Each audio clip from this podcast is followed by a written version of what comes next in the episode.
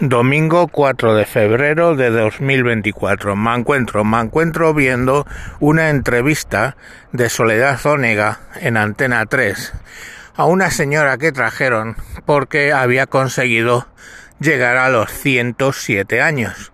Y fue a la entrevista la señora de 107 años asistida por su hija, que lógicamente ya es también muy mayor y bueno, pues Soledad Onega eh, le quiso hacer pues una entrevista preguntándola pues que había pasado por muchos reyes, por mucha dictadura, por muchos papas y todo esto, ¿no? Claro, a una persona así que ha conseguido, como digo, llegar a esa edad, se ha conseguido llegar a esa edad en muchos casos es porque esa señora mmm, tiene buen carácter fuerte y uh, sabe lo que quiere no le digas lo que tiene que querer a una persona de 107 años, que ya ha pasado por todo y que parece ser que su única cosa que no, no le ha gustado, que no ha conseguido en su vida es vivir en Nueva York. Bueno, vamos a, a poneros la entrevista, entrevista de la Soledad Onega a esta señora y veréis qué perlitas tiene.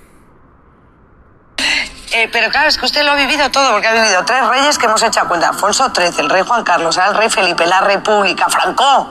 Franco también, sí. Mm, Eso no le gusta. Muy bien. Porque era gallega, dile Franco le va. No, claro. Digo yo, va. Ha sido un Así placer. tenía que venir otro como él. Ay, Va. Sí.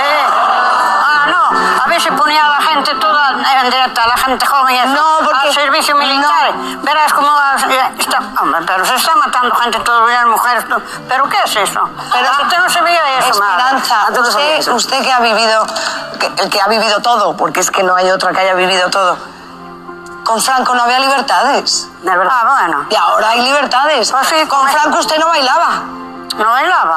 ¿No se lo digo yo. Ah, ¿Cómo no bailaba? Poco. Teníamos baile también. Mira ahora, se puede. pues, tenían baile, pero menos. No, que estamos no, ¿qué mejor así.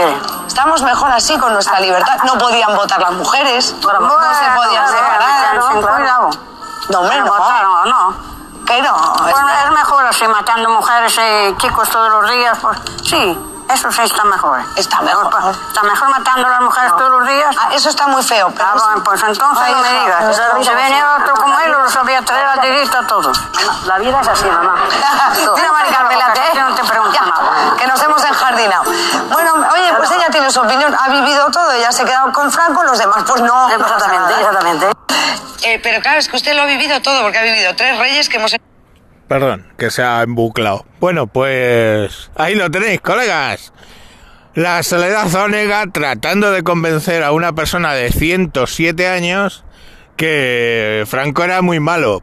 Pero lo que me ha hecho daño de verdad, lo que de verdad me ha hundido en el alma, es esa cosa que le decía Soledad, que con Franco las mujeres no bailaban, que no había bailes. Oh, qué, qué, qué, qué, opresión más grande. No podías hacer chistes de, de pantanos, pero tampoco podían bailar las mujeres. Joder, y eso me cabrea, me cabrea en realidad mucho, mucho, mucho, porque mis padres de toda la puta vida, mi madre me contaba que conocía a mi padre en un baile, creo que fue en Carpio de Tajo, no sé, en un pueblo de Toledo.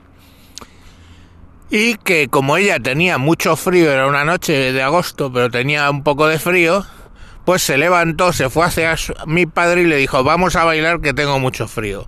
Y así es como se conocieron. Eh, pero claro, ahora todo eso resulta que es mentira. Que con Franco no se bailaba. Esto, claro, es el año 60 cuando se conocieron mis padres, o el 50 y algo. Entonces, joder, pues es obvio que es mentira. Seguramente mi madre conocía a mi padre zorreando en Tinder. Porque si no, no se comprende. En un baile no pudo ser. Porque la dictadura militar prohibía los bailes de pueblo. Así que toda esa historia que me han contado es mentira. O sea, yo como ahora como hijo voy a mirar a mi madre cuando sé que en realidad no conoció a mi padre en un baile, sino zorreando en Tinder. A ver, explicármelo. ¿Cómo yo, con qué cara voy yo ahí?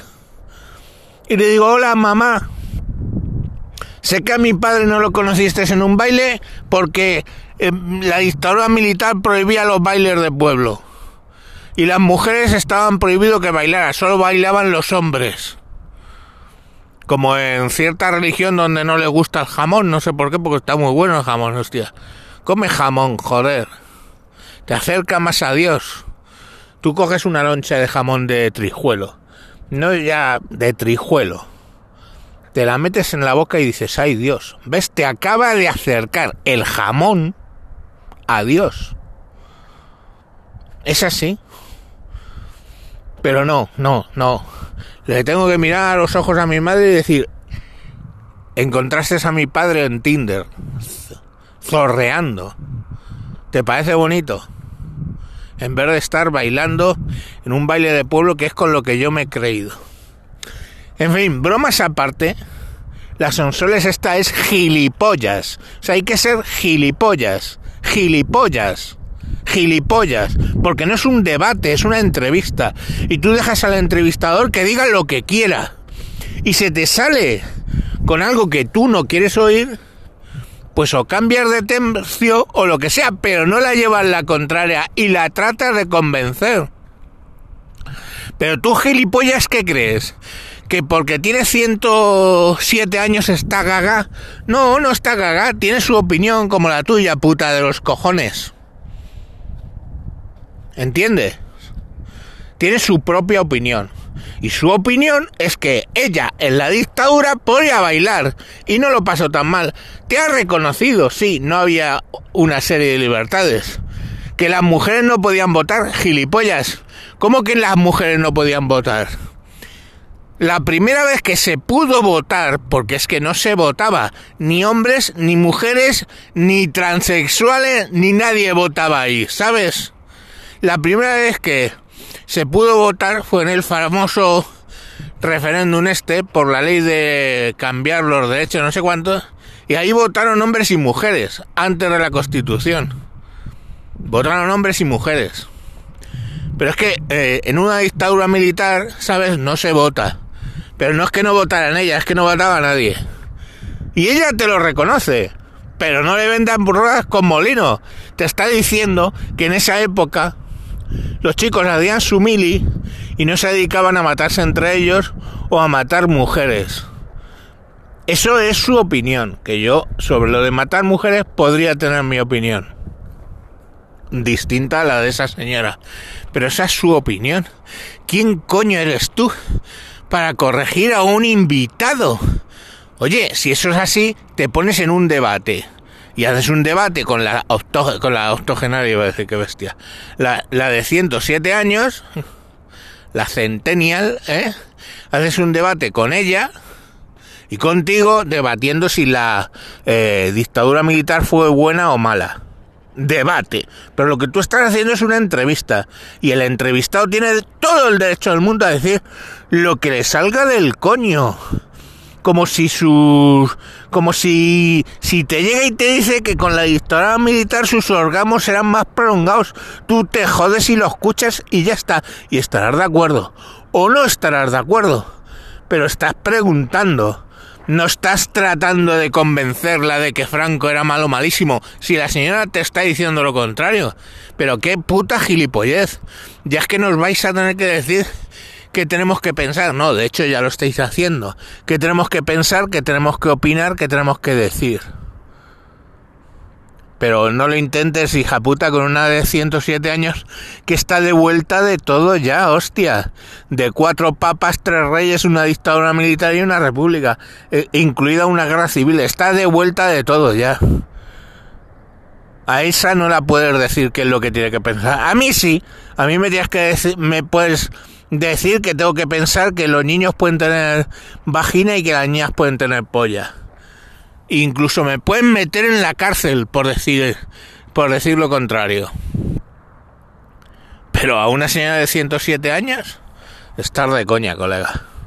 Pero estáis de coña. Venga, mañana más. Adiós.